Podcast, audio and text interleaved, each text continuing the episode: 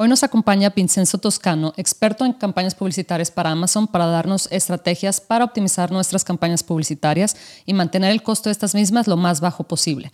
Vincenzo nos regala también un tip para asegurarnos de que nuestro producto se mantenga en la primera página de resultados. ¿Estás listo para aprender, dominar y sacarle el máximo provecho a esta oportunidad?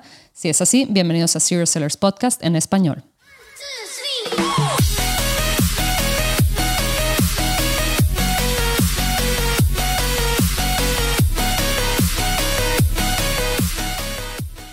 Bienvenidos a todos a este episodio de Serious Sellers Podcast en español. Mi nombre es Adriana Rangel y yo estoy aquí para platicar sobre las mejores estrategias de crear y crecer tu negocio en Amazon y todo e-commerce en general para vendedores de todos niveles. Comenzamos. Hola Vincenzo, ¿cómo estás? Hola Adriana, muchas gracias por la invitación. Bien, ¿y tú? Muy bien, fíjate, muy, muy contenta de tenerte aquí. Por ahí platicamos hace unas semanas y estuvimos haciendo ahí en tu canal este, un, un demo, ¿verdad? De, de, las herramientas acá de Helium 10 y todo. Entonces ya, era, era mi turno invitarte, que muchas gracias por venir. ¿Nos puedes contar un poquito sobre cómo comenzaste en el mundo de e-commerce? Este, ¿Qué fue aquello que te llevó a, a vender en línea? Claro, claro.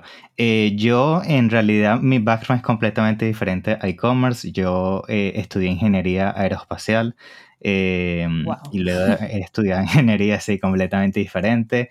Eh, comencé a trabajar para la empresa Rolls Royce, eh, que ellos tienen una división que hacen eh, turbinas de avión y yo me encargaba prácticamente de la parte de la computadora de, la, de las turbinas de avión y estuve trabajando en esa empresa por dos años.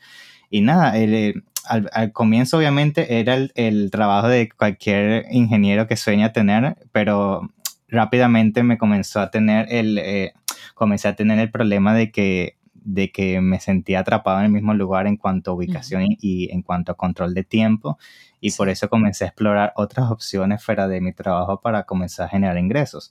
Y ahí es donde conseguí Amazon FBA. Entonces me encantó el modelo, sobre todo porque no tenía que tocar el producto, podía crear mi marca.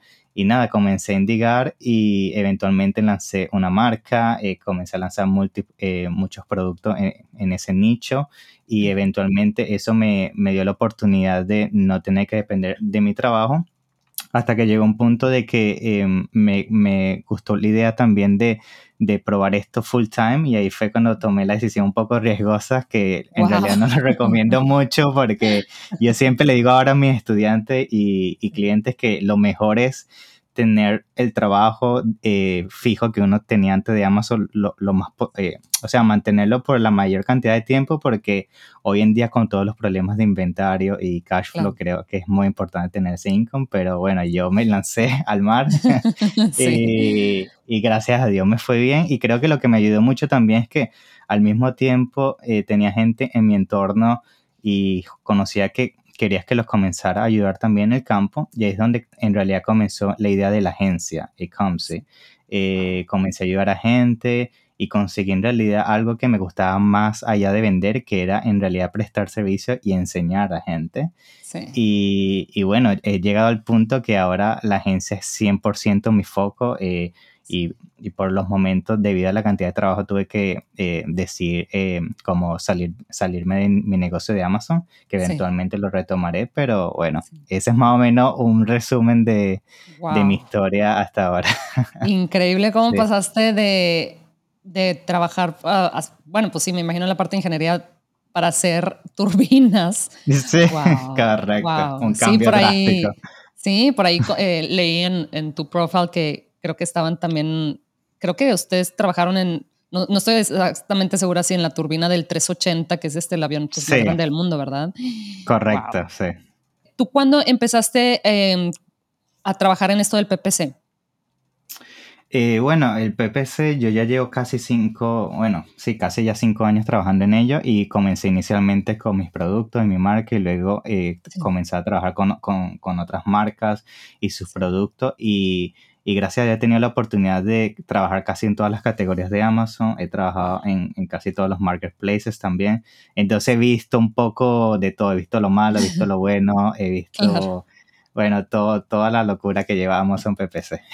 Wow, increíble. Oye, ¿qué cambios, o sea, si llevas cinco años viendo este, las campañas publicitarias, ¿qué cambios has visto en el manejo de los cambios, ya sea en el manejo de, PPC eh, o en, simplemente en PPC en general en los últimos dos o tres años?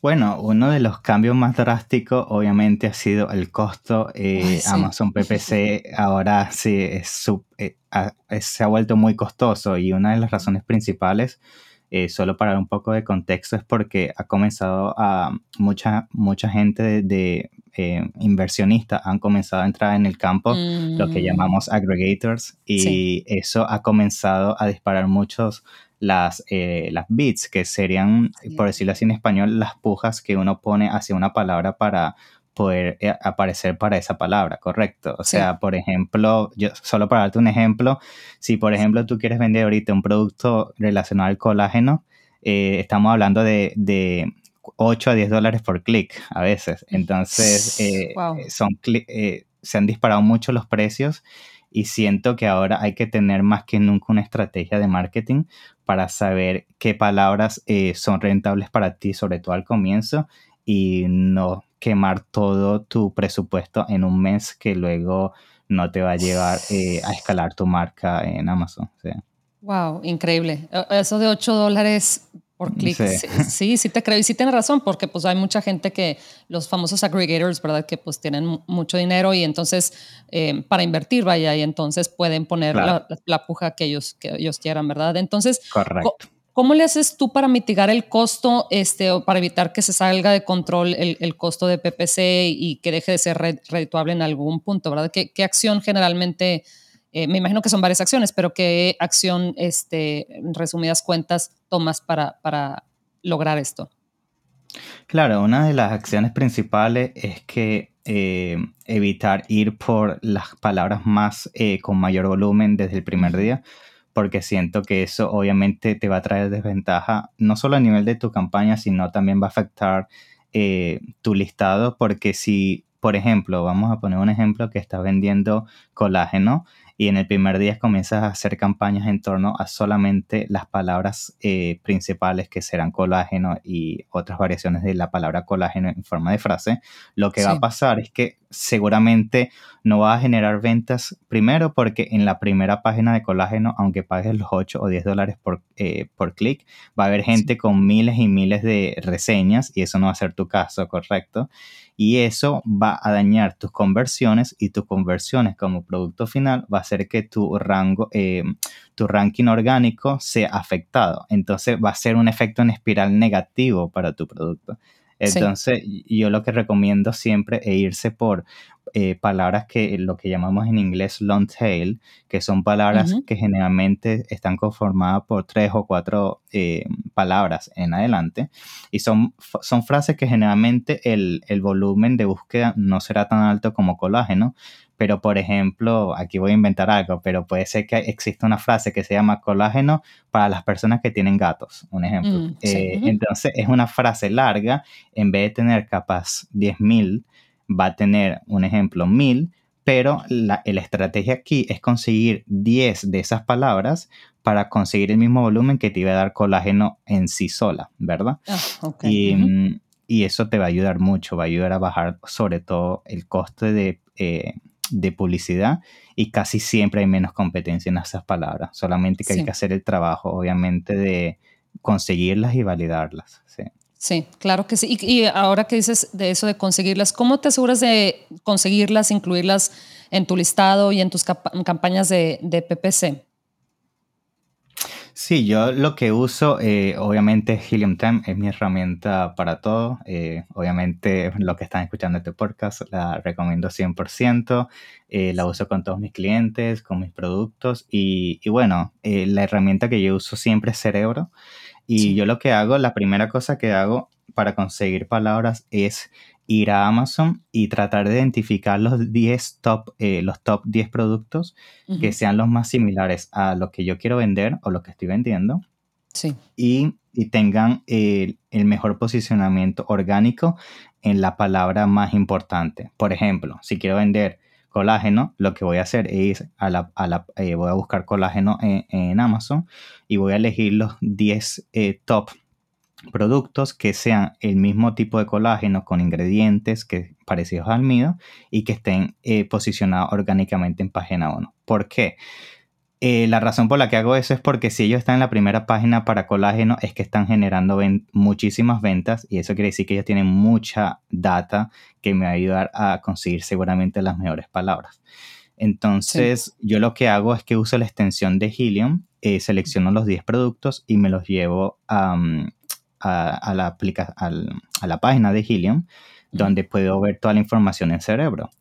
Y uno de los filtros que yo uso mucho, que por, eh, por cierto lo recomendó Bradley y desde el momento que lo comencé a usar me ayudó mucho, es que comienzo a filtrar pero validando las palabras. Entonces, mm. sé que por audio es un poco difícil eh, mapear ese filtro, pero eh, prácticamente yo lo que hago es que me voy a los filtros de cerebro y hay, un, hay dos, em, dos filtros que ayudan mucho, que es para filtrar en em, Déjame ver si lo consigo. Ah, ya me acordé. Sí, se llama em, el rango orgánico de la palabra, ¿correcto? Ah, ok. Que se llama Advanced Rank Filter en inglés. Y ah. seguramente todo el mundo lo puede conseguir. Está al final de los filtros. Y yo los filtros que siempre uso es en ese Advanced Filters tú tienes dos opciones, filtrar por async y luego filtrar por eh, prácticamente el, el rank eh, position. Y yo siempre uso mínimo eh, como un async mínimo 5. Eso me va a garantizar que al menos el 50% de mis productos eh, tienen esa palabra y luego en el ranking mm. uso entre position 1 mínimo, rank min y rank máximo 30. ¿Por qué 1 y 30? Porque, porque, generalmente en la primera página hay en torno a 40 posiciones. Y eso lo que me va a permitir conseguir con cerebro son al menos el 50% donde estas palabras se repiten y están en la primera página. Y eso automáticamente me da las palabras que generan todas las ventas para estos competidores, ¿correcto? Ah, sí. Y, bueno, claro, eso me da una lista grande, obviamente muy grande. Y luego lo que hago es filtrar por volumen, generalmente mínimo 500.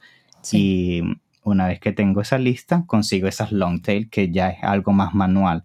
Eh, generalmente eh, veo la lista manualmente y veo que frases son muy largas y que no son de, eh, que son bastante nichos, ¿sabes? Mm. Y, y, si tienen sentido, las comienzo a agregar a mi lista como palabras para mi campaña inicial para lanzar mi producto. Ok, wow. Sí, sí, sí, eso es un proceso. Fíjate, eso del rank, del advanced rank también Sí, eh, me acuerdo que lo mencionó Bradley hace algunos meses y me llamó mucho la atención. Creo que por ahí también él estaba contando, em, así como haces tú esta estrategia, también creo que funciona si lo haces al inverso en cuanto a que em, trates de encontrar palabras claves que em, los, que, los, que los competidores pues no, estén, no le estén poniendo atención, ¿verdad? Y eso está bueno porque puede ser que tu competencia pues sea muy fuerte y que esté, tú estés batallando un poquito para, para aparecer en las primeras posiciones, pero entonces encuentras estas palabras clave que no tienen, eh, que no tienen tanta competencia o que, que, se les olvidó, por así decirlo, este, a, a los competidores. Igual y son palabras clave que tienen poquito eh, search volume o poquitas búsquedas, pero bueno, o sea, si puedes aparecer en las primeras páginas de, de varias de esas palabras como olvidados. Esa es la eh, clave. Sí, exacto. Entonces eso está, ese, ese, filtro está muy bueno. Qué padre, qué, qué, bueno que lo mencionaste, Vincenzo. Y fíjate, ¿qué pasa? Eh, ¿Qué haces cuando notas que hay unas palabras que se están llevando la mayoría de lo, o sea, se está acabando el, el presupuesto, ¿verdad? Se, las, se están acabando el presupuesto con los clics Em, es decir, que no están generando ventas y que únicamente están generando gasto. ¿Qué, acción tomas? obviamente la primera acción que siempre hago antes de eh, quitar esas palabras es ver qué tan importante es la palabra.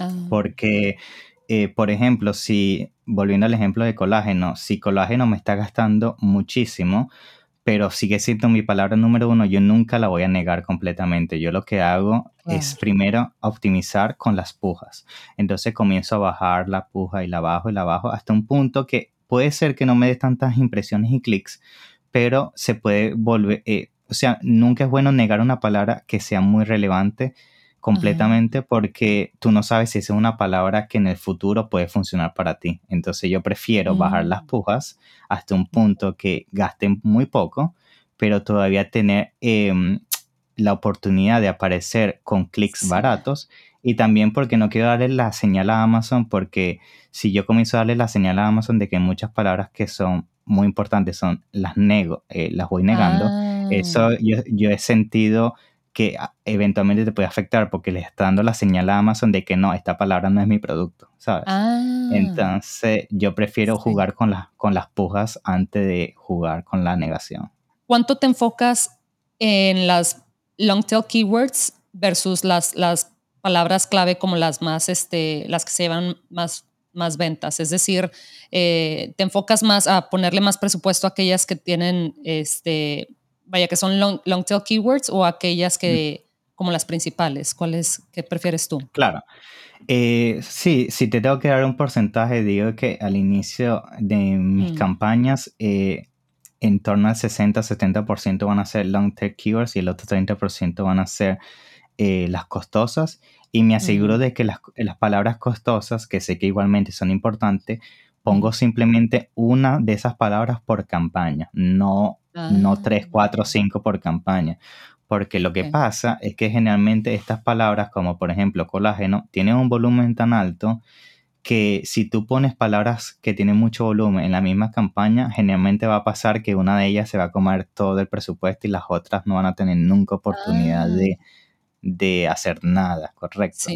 Mm, Entonces, generalmente eh, tengo mi 60-70% de long tail que eso sí lo distribuyo entre varias campañas usando Exact, Phrase, Broad, eh, los típicos em, keyword match.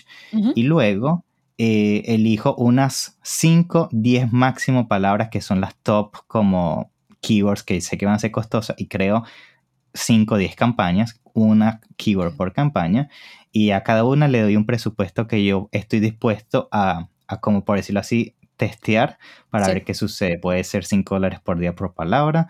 Y luego eso también te va a dar la oportunidad de que si esa campaña no se comporta como tú quieres, eh, es más fácil para ti optimizarla que si tuvieras esas mismas 10 palabras en una sola campaña y luego no sabes si era por culpa del ah. volumen o es un problema de tu listado o otros problemas que pueden ramificarse desde ahí.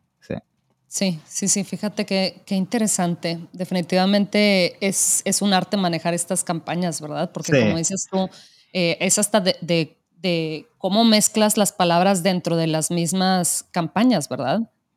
Correcto. O sea, no, es únicamente de, de, que si las usas o no las usas. Entonces, te quería preguntar, ya ves que Amazon, em, ya, yo creo que ya tiene como más de un año que lanzó eh, los video ads, ¿verdad? Es decir, que este, pues hacer un video cortito y mostrarlo como parte de, tu anuncio.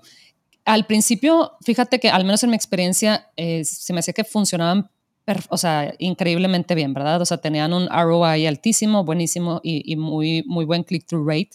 Lo que sí es que noté que con el tiempo se hicieron un poquito más costosas. Em, ¿Cuál es tu punto de vista? ¿Tú piensas que, pudo haber sido únicamente mi, nicho, ¿verdad? Únicamente mi experiencia, pero ¿cómo ves? ¿Tú piensas que todavía es importante invertirle a esos eh, video ads o piensas que ya el costo-beneficio ya, ya no es el mismo? Sí, yo pienso que lo que pasó con video ads es que como, como toda cosa cuando es nueva en el mercado, eh, al principio los que toman eh, la delantera se, van, se benefician, como en tu caso que no era tan costoso, pero siento que como ha sido mencionado tanto en, en, tutoriales, en videos, en podcasts, se ha convertido la norma y prácticamente ahora me atrevo a decir que el 70% de la gente con la que trabajo ya tiene un, un video ad siempre en sus campañas. Entonces ya se ha vuelto una norma, no la excepción, y eso automáticamente dispara los precios. Y, mm, y, siento que como consecuencia de también tantas marcas e inversionistas saltando en el espacio, ya no puedes... Mm. Eh, pretender como tener un, buen performance, eh, un buen rendimiento con un, un, video de Canvas, ¿sabes? Ahora estoy comenzando a ver ya gente que de verdad está invirtiendo a nivel de comercial de televisión y producción bastante alto en videos y siento que el, la barra de nivel va a aumentar cada vez más porque eh, la gente se ha dado cuenta de que el video ad se comporta de manera muy eficiente, solamente de que los costos, como están aumentando, tienes que asegurarte de que tu conversión sea alta y la forma de mejorar una conversión es casi siempre invertir en un, video muy bien hecho.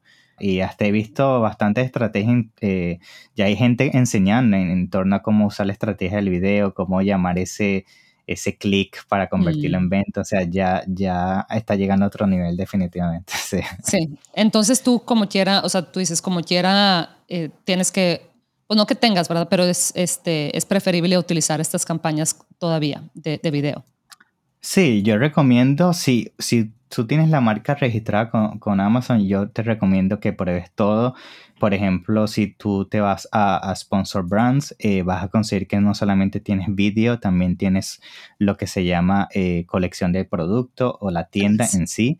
Y eso siento que también eh, puede ser bastante eh, puede crear un gran impacto, sobre todo si tienes un portafolio de productos que se relacionan entre sí.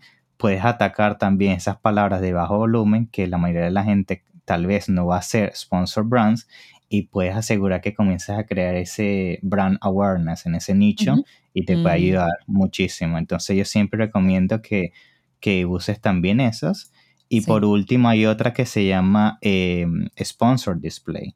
Em, Sponsor Displays eh, también es muy buena porque em, ella, también se divide en, dos tipos de, de, de, publicidad. Puedes hacer el product targeting, que sería el tipo es, generalmente, no sé si tú lo has visto, pero es un placement que aparece casi siempre debajo del buy box, ¿correcto?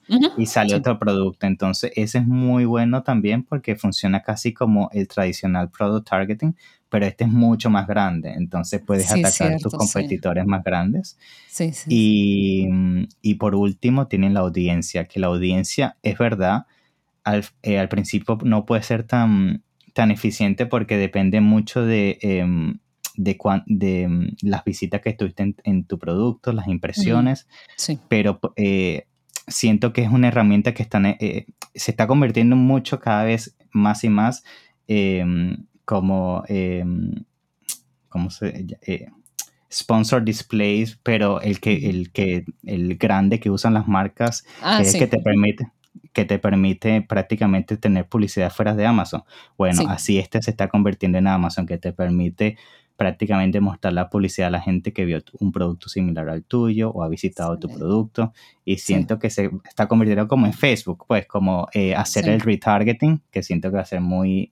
Yo creo que este año y el que viene va a crecer mucho esa herramienta también. El retargeting, sí. Fíjate que, y hablando, ahorita mencionaste Facebook, ¿verdad? Y yo sé que eso ya va más allá de las campañas de, eh, de advertising dentro de Amazon, pero ¿qué opinas tú sobre invertir en campañas fuera, eh, publicitarias fuera de, de, Amazon? Es decir, invertir en, en, Google Ads, Facebook Ads, todo eso.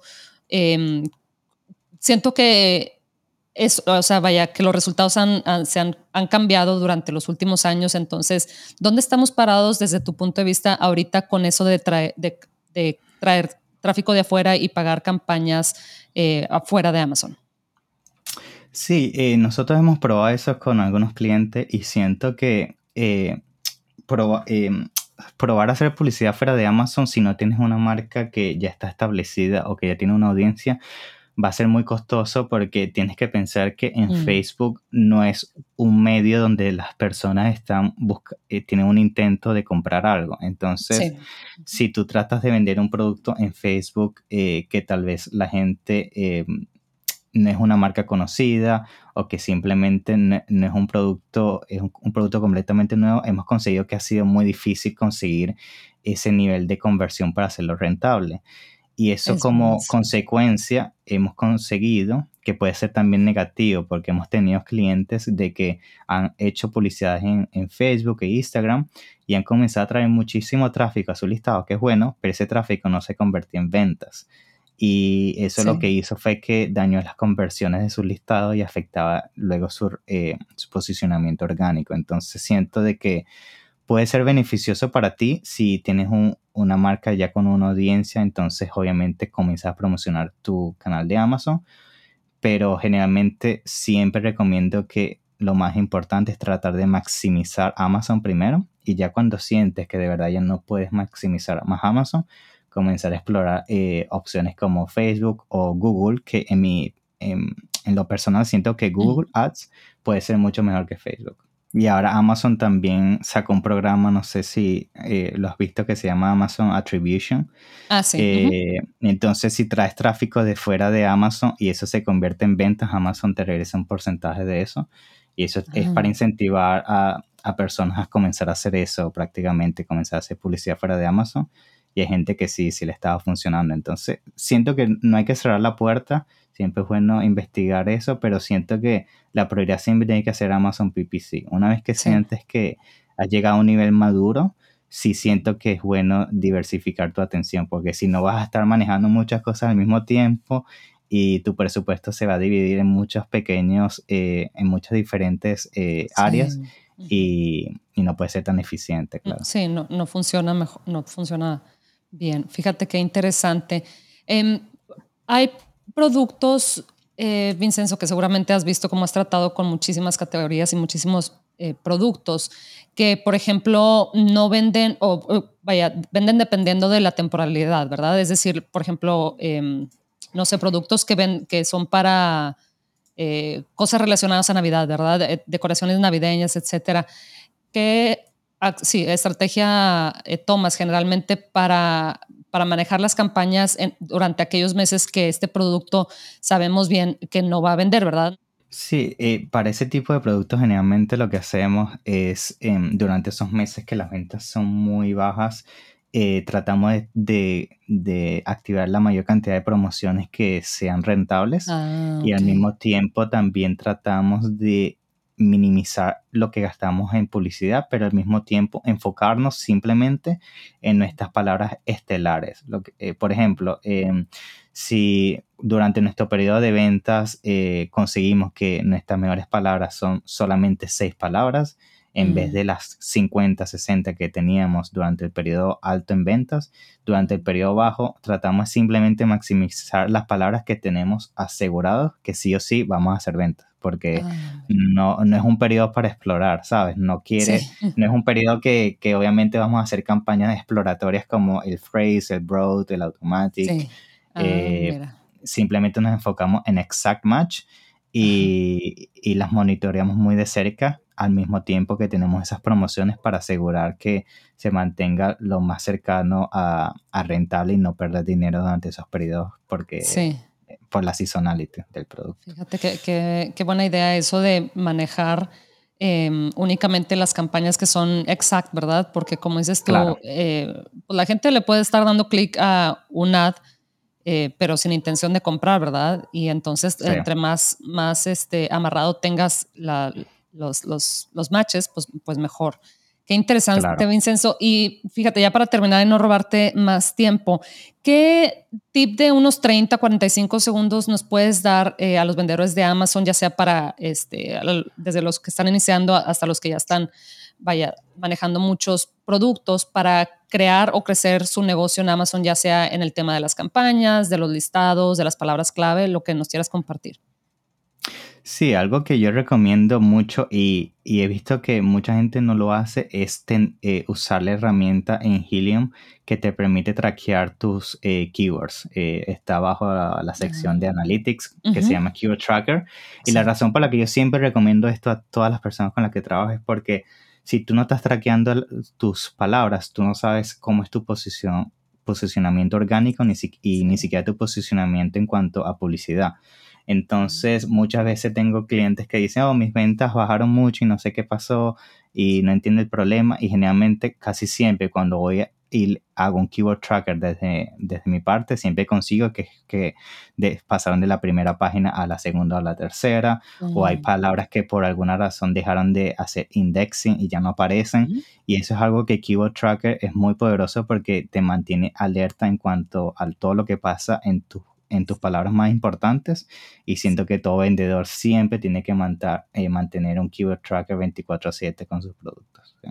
Buenísimo, sí, definitivamente es que si no, si no lo estás monitoreando, pues es difícil Eh, no sabes, claro. Sí, sí, de darte cuenta y aparte no te quieres dar cuenta eh, después de que hayan pasado dos o tres semanas, ¿verdad? O sea, te quieres dar cuenta de inmediato porque luego Amazon a veces te castiga cuando, cuando descuidas un producto, ¿verdad?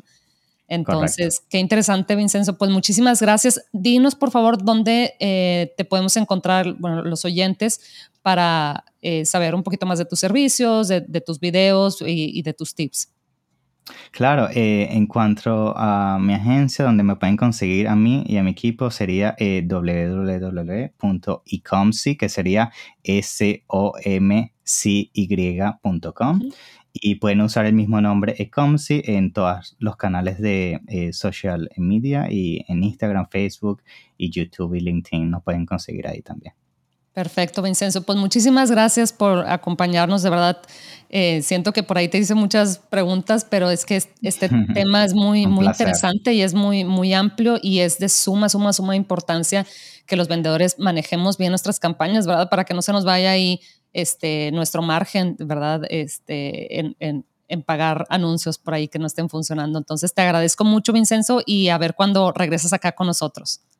Claro, no, gracias a ti por hacer este podcast. Siento que va a ayudar a muchísimas personas y, y nada, siempre bienvenido para cuando necesites ayuda para tu audiencia. Un placer.